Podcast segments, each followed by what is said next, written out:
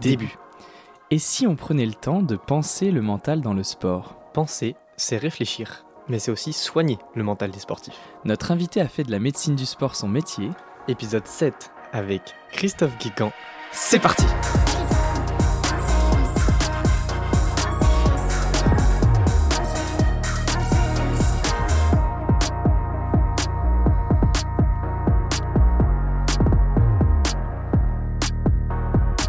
Bonsoir et bienvenue à toutes et à tous dans Penser le sport, l'émission qui pense Avec un E, et qui pense avec un A. le mental dans le sport. Nous sommes Léo et Kevin, étudiants en psychologie du sport à Brest. Aujourd'hui, on s'intéresse au mental dans la médecine du sport. Plus précisément, on se demande quelle est la place du mental dans l'accompagnement médical des sportifs. Et pour répondre à cette question, nous avons le plaisir d'accueillir Christophe Guégan, médecin du sport au CMS, Centre médico-sportif à Brest, en charge notamment du suivi des sportifs de haut niveau. Bonsoir Christophe, Bonsoir, et merci d'avoir accepté cette invitation. avec plaisir. Est-ce qu'avant de commencer, on peut se tutoyer, Christophe? Oui, oui, bien sûr. Merci beaucoup. Donc, tu es médecin du sport auprès des sportifs, euh, des sportifs de haut niveau. Et euh, pour commencer, on aimerait savoir ce que représente pour toi le mental, le mental d'un sportif, le mental dans le sport. Qu'est-ce que ça signifie dans ton domaine? Le mental est pour moi une des compétences les plus importantes à accompagner dans le sport. Alors, on est, nous, euh, ignares dans ce domaine-là, on n'est pas formé à la dimension mentale. On est plutôt formé à la psychologie du sportif. Donc, je mets une chose un petit peu différente. La préparation mentale, la psychologie dans le sport, ce sont deux choses euh, euh, parfois complémentaires, toujours nécessaires et souvent compliquées à articuler. Quand je fais la différence, la psychologie du sportif touche à des éléments très généraux de l'ordre des, des comportements, de la personnalité, des émotions, de la culture parfois.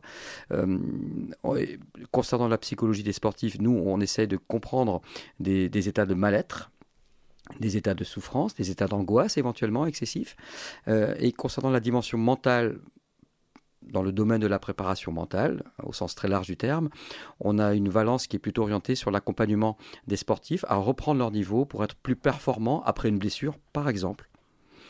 Euh, que dire d'autre? Je crois que c'est c'est un, co- c'est un domaine qui est compliqué pour nous. hein. On n'est pas formé vraiment à ça, franchement. On s'appuie beaucoup sur des ressources existantes, sur euh, des psychologues, sur des enseignants, sur euh, des étudiants en master STAPS qui nous apprennent plein de choses quand on discute et c'est toujours un plaisir. Je crois qu'il faut partager, décloisonner. En France, on, a des domaines de compétences très cloisonnés. Le sportif est un individu dans sa globalité. La dimension mentale, elle est nécessaire. Elle intervient euh, pour être performant, pour accepter l'idée même d'être blessé, d'être inapte et de devoir créer des conditions et d'aller chercher des ressources pour reprendre son sport euh, antérieur. C'est vraiment un domaine important. On va en parler plus en détail. Exactement. Euh, on sait que dans, dans ton métier, il y a à la fois cette, ce côté prévention euh, des blessures et, et la phase de soins. Euh, Est-ce que toi, dans ton expérience, euh, le mental peut aider à la prévention de la blessure sportive? Très, concrètement, je suis absolument persuadé que la dimension principale de l'acceptation de la modification de comportement de santé euh, est nécessaire. Donc de comprendre le sportif dans son logiciel intime pour pouvoir accepter l'idée de mettre en œuvre des stratégies pour prévenir par exemple les blessures, prévenir le surentraînement, prévenir euh, des éléments en lien avec la récupération. Euh, évidemment que cette dimension-là, est nécessaire même en prévention, à appréhender. On a toujours, nous, par défaut, on est vraiment nul dans ce domaine-là, mais on a vraiment souvent par défaut, on calque un modèle de fonctionnement sur le sportif et on essaie de lui faire comprendre des messages. Je crois qu'il faut qu'on s'améliore dans ce domaine-là. Et on a besoin de ressources en termes de connaissances dans ce domaine, vraiment. Et, l'autre partie de ton travail, c'est ce qui va être lié au suivi de la blessure une fois qu'elle a eu lieu. Euh, on sait qu'à ce moment-là, le sportif peut être traversé par des émotions très fortes. Euh, sa motivation peut être impactée, peut-être euh, il peut être anxieux à reprendre son sport. Euh, comment toi, tu appréhendes cette dimension émotionnelle dans le suivi post-blessure? Je dirais qu'elle est très complexe. Euh, en médecine, en fac, on est formé à faire un diagnostic à partir de symptômes exprimés.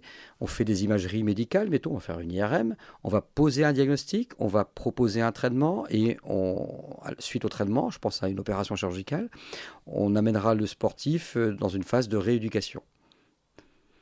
Ça, c'est des choses qui sont observables. Qui sont observables et on n'est pas du tout formé à accompagner psychologiquement ces sportifs. Donc je crois que le, je dirais le conseil principal que je donne à mes collègues, et j'essaye de m'approprier d'ailleurs, c'est l'écoute, tout simplement, ce qu'on appelle écouter le sportif, individualiser la prise en charge en fonction de la compréhension nécessaire des enjeux autour de sa blessure, puisque c'est quelque part un pan de sa vie qui s'arrête à un instant T, parfois pour trois semaines, parfois pour euh, un an, parfois pour euh, définitivement, en tout cas par rapport à sa passion qu'est le sport. Dans le haut niveau, euh, ce n'est plus une passion euh, simplement, mais ça devient aussi un métier. Donc ça peut engager des enjeux autour de, des décisions à venir, des renouvellements de contrats, etc. Donc évidemment, il y a de l'anxiété, évidemment, il y a du stress, évidemment, malgré tout, il faut se projeter sur des marges proactives pour amener le sportif à accepter cette logique de, soins et de réathlétisation. Donc il faut l'accompagner dès le début du soin. Je crois, hein, ce, ne sont pas, euh, c'est pas de la science, hein, c'est vraiment un point de vue. Euh, on accompagne le sportif dès le début de sa prise en charge par une écoute individualisée. Je pense ce matin à une jeune fille de 17 ans qui vient de se faire une rupture de ligament croisé, qui fait du basket et qui était euh, dans un process d'accès au sport de haut niveau. J'étais avec elle en consultation et sa mère, mais les deux étaient en larmes à n'en plus finir pouvez pas s'arrêter de pleurer au vu du diagnostic. On voit bien qu'il y a des enjeux, pas que personnels, parfois dans le groupe social, dans la famille, dans l'environnement un peu plus élargi, dans le cercle amical. Donc, il faut essayer d'être à l'écoute de ça. Il faut prendre le temps d'échanger, d'expliquer factuellement dans un premier temps. Ça fait partie de la, stratégie. Hein, ne pas aller dans l'émotion partagée, mais vraiment factuellement expliquer comment on va fonctionner, comment on va proposer un rétro-planning quelque part sur le, la possibilité de reprendre le sport euh, à, un terme parfois lointain. Et on va essayer de répondre à leurs angoisses. C'est-à-dire qu'il faut laisser du temps à la parole, du temps aux questions. Et dans les questions, avoir, je dirais, 50% de réponses qui doivent être un peu factuelles, précises, et 50% prendre en compte, mais pourquoi tu, penses à quoi en disant ça? Euh, Est-ce que tu, ça t'angoisse? Est-ce que ça te pénalise dans ton parcours? Prendre en compte les enjeux autour du sportif, c'est une nécessité absolue à côté de la démarche de soins et de traitement. Justement, là, Christophe, euh, je rappelle que tu es, médecin du sport au Centre médico-sportif de Brest. Euh, là, tu nous, tu nous parles d'application. Toi, euh, comment est-ce que tu perçois l'enjeu mental dans, dans, ton métier? Comment est-ce que tu le comment est-ce que tu le mets en place? C'est un enjeu, tu me dis, il, y a, il faut prendre en compte cette dimension émotionnelle, échanger. comment est-ce que toi, tu mets ça en place? Alors, euh, je vais juste euh, te dire, Kevin, que je. Déjà, ce que je ne mets pas en place déjà, euh, évidemment, on ne met pas à chaque consultation une double consultation avec un psychologue ou un préparateur mmh. mental. on fait un peu comme on peut avec notre propre ressenti finalement qui est parfois pas bon. Enfin, on fait avec, hein, on n'a pas trop le choix. Donc on, déjà, on ne met pas en œuvre non plus, je ne veux pas moi mettre en œuvre de manière systématique des auto-questionnaires, des outils euh, proposés par les psychologues. Dans un premier temps, je trouve que ça déshumanise l'approche. C'est ma vision hein, en tout cas. Euh, donc j'essaye d'être euh, vraiment à l'écoute et je regarde le sportif dans sa globalité tout de suite. Je ne regarde pas que son genou à cette jeune fille. Je regarde la jeune fille en général, la jeune fille dans sa famille mais au sens propre comme au sens figuré. Et, par rapport à ça, j'essaye après de construire une relation de confiance pour laisser une place au questionnement de sa part. Il y a un temps où c'est moi qui questionne, tu as eu mal, tu t'es fait ça quand, comment, dans quelles circonstances, tu as fait quoi euh, tout de suite. Bon, ça c'est du médical, c'est facile. Mais du point de vue de la dimension mentale, prendre en compte un petit peu d'emblée des angoisses autour de ça. Là, cette jeune fille me disait ce matin, bah, j'ai mon bac euh, à la fin de l'année, je vais me faire opérer, ce sera avant, après, je ne sais pas trop. Euh, oui, moi je ne sais pas trop non plus parce que le ministre est abîmé également. Donc il va falloir réfléchir, poser un temps de réflexion euh, pour accompagner au mieux. J'ai mon permis de conduire, comment ça va se passer? Je peux continuer mes cours, pas continuer? Je vais pouvoir reprendre, passer mon examen quand? Donc on voit bien qu'il y a les questions euh, posées par cette euh, sportive sont importantes à entendre. Hmm. Il ne s'agit pas de dire tu vas te faire opérer telle date et ça roule quoi. Non, il y a beaucoup, beaucoup, beaucoup d'enjeux autour de ça. Et puis après, des angoisses beaucoup plus profondes d'ordre psychologique, hein, la peur de l'opération, la peur de la douleur, la peur de peut-être d'avoir une cicatrice sur le genou pour une jeune fille. Enfin, ce sont des éléments auxquels on n'est pas formé. Donc on leur explique exactement comment ça va se faire. On écoute euh, leurs questions, notamment autour de l'angoisse, et on répond. Le mental, pour moi, il est, constitue 50% de la prise en charge. Ah, hmm. C'est du pif, hein, c'est pas la vérité. Mais le, la dimension mentale et psychologique constitue 50% de la prise en charge d'une blessure, même dans le sport. On n'est pourtant pas en cancérologie où on, on annonce à quelqu'un qui a une maladie très grave. Même dans le sport, la dimension mentale euh, participe à 50% de la prise en charge. Et tu parles beaucoup d'humaniser cette relation entre euh, le corps médical et, euh, les patients sportifs. Euh, on évoquait cette dimension émotionnelle, il y a aussi la dimension sociale que tu as rapidement abordée, la peur d'être jugé, peut-être la peur de ne de, pas pouvoir faire des choses que je faisais avant. Est-ce que toi, c'est quelque chose que tu as remarqué, que socialement, il y a un enjeu majeur aussi derrière cette blessure? Clairement, j'ai fait une étude il y a 4 ou 5 ans, on a analysé les comportements, la l'anxiété par rapport au risque de blessure auprès de 700 sportifs et sportives euh, en pôle espoir handball, donc ce sont les structures de haut niveau en France, euh, qui étaient toutes regroupées, euh, enfin qui, qui, pardon, qui étaient, qui, participaient au fonctionnement de chacun des, des, pôles, des 25 pôles en France. On les a interrogés sur ces angoisses de blessure, sur la peur, sur la prévention, etc. Et les deux tiers de ces sportifs avaient, eu des blessures avec un délai de cicatrisation et d'indisponibilité supérieur à un mois. Les deux tiers. Euh, parmi ces joueurs et joueuses blessés, 60% euh, d'entre eux, donc encore les deux tiers, décrivaient des difficultés à la reprise. Les difficultés à la reprise étaient focalisées sur, pour moitié, l'appartenance, sortir du groupe social. C'était vraiment une crainte. Ce sont des jeunes qui sont en internat, qui vivent les uns sur les autres en permanence. Et leur anxiété, c'était de se retrouver à côté du groupe, euh, de se faire un petit peu évincer, sortir par le groupe, sortir par l'entraîneur, éventuellement de décevoir les parents, et éventuellement, dans un troisième ou quatrième plan, bah, louper des échéances sportives, ne pas pouvoir participer à une sélection nationale, une équipe de France. Quoi. Bon.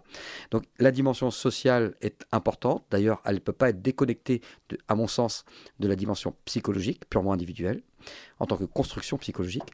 Donc je crois qu'il faut aborder de manière globale et il faut faire participer aussi à l'environnement, à cet accompagnement psychologique. C'est important d'informer l'entraîneur, le staff technique, de ce qui va se passer dans la prise en charge. Pour, pour autant, je me permets, je monopolise un petit peu, mais euh, ça me semble aussi nécessaire de donner un sens à la blessure. Le sportif blessé, la blessure fait partie du parcours sportif. Quatre, euh, les filles, par exemple, qui sont en pôle espoir handball, auront à peu près en moyenne quatre blessures par an. C'est énorme. Pour autant, la vie ne s'arrête pas et le handball ne s'arrête pas sauf quand ça s'arrête pour des blessures majeures. Mais en tout cas, en, l'occurrence, le plus souvent, la vie sportive continue. Donc ça fait, pas, ça fait partie d'un passage obligatoire quelque part, je dirais. C'est pas la fin du monde. Donc on essaie de les accompagner en leur disant, bah, quand tu es blessé, c'est pas grave, on va non pas te mettre de côté, mais on va créer les conditions pour que tu acceptes la démarche de soins. On va t'accompagner. Le kiné fera ça, le préparateur physique fera ça. On va lutter contre le déconditionnement.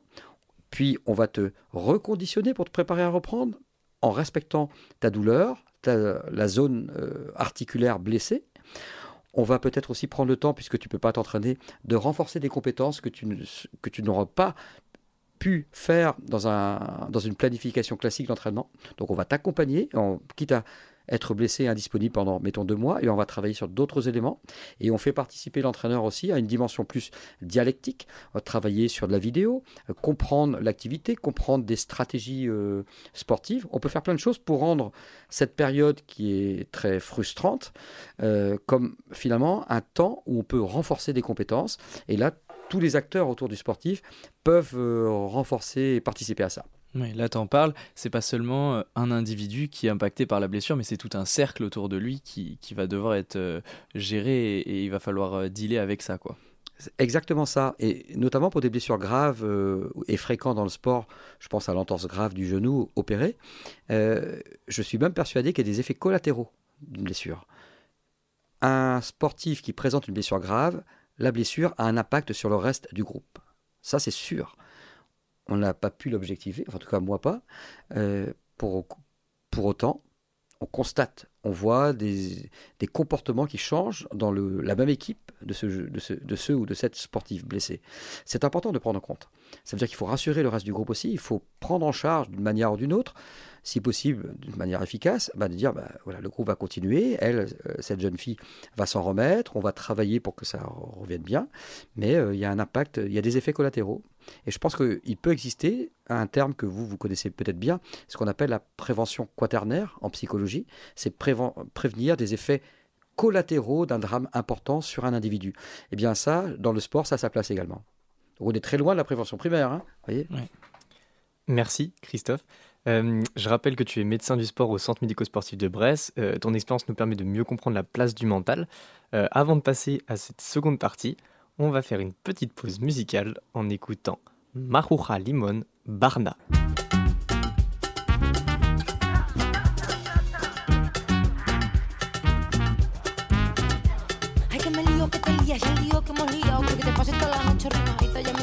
me lío, que te lía y el lío que me lío. Creo que te pasé toda la noche arrimadito aquí a mi lado. Saliendo, cuando llegaste ya.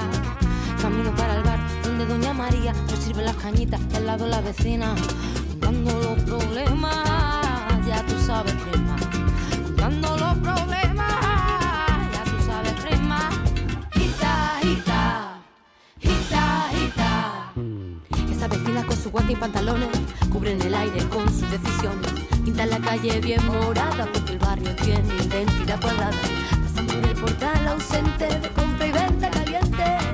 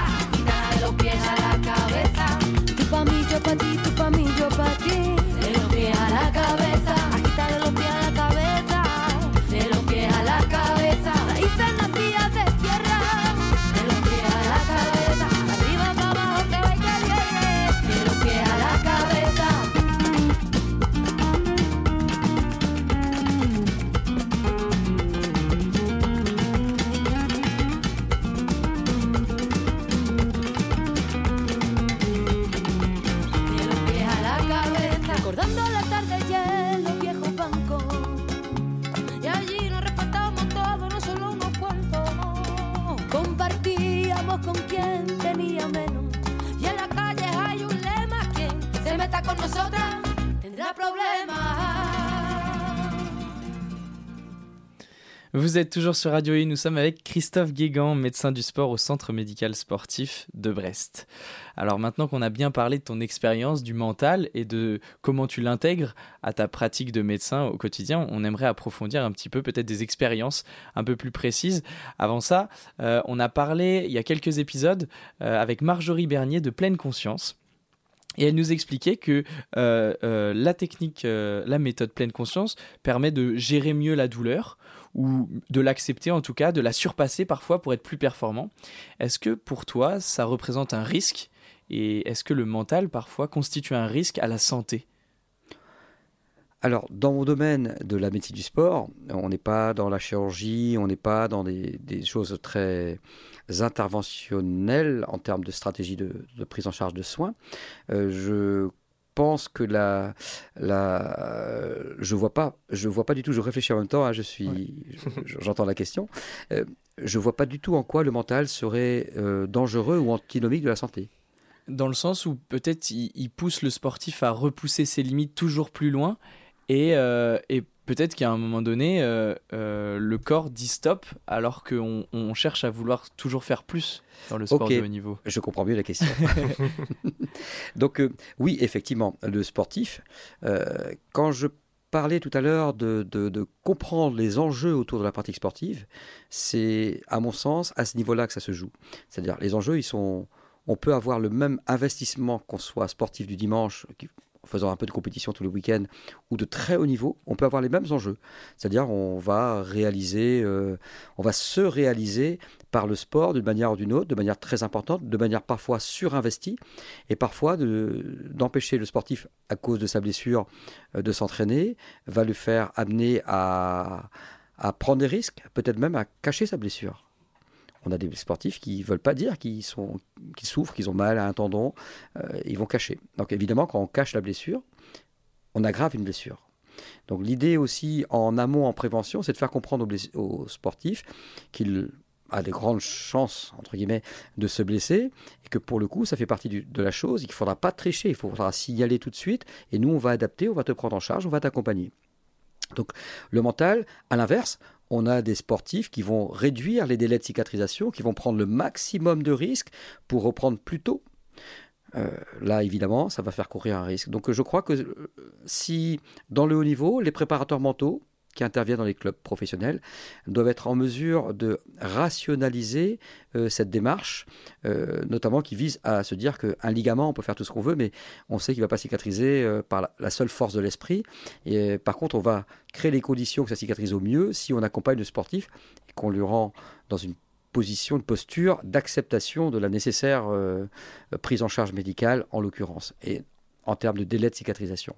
Donc, des sportifs vont parfois cacher leurs blessures par rapport aux enjeux, parfois ne pas même ressentir la blessure. Donc là, c'est plus psychologique. Il faut dire, euh, non, je ne me suis pas blessé. Il y aura un déni de la blessure euh, ou de la douleur. Ça peut arriver dans le sport, qui va leur les amener à se comporter de manière dangereuse vis-à-vis de leur corps, par contre. Et à l'inverse, on a des sportifs qui, parfois, vont vont dire non, non, non, j'ai pas mal, j'y vais, je fonce, euh, alors qu'ils savent qu'ils ont mal, qu'ils sont blessés, mais ils jouent le renouvellement de leur contrat en fin de saison. Euh, finalement, ils vont serrer les dents et vouloir jouer.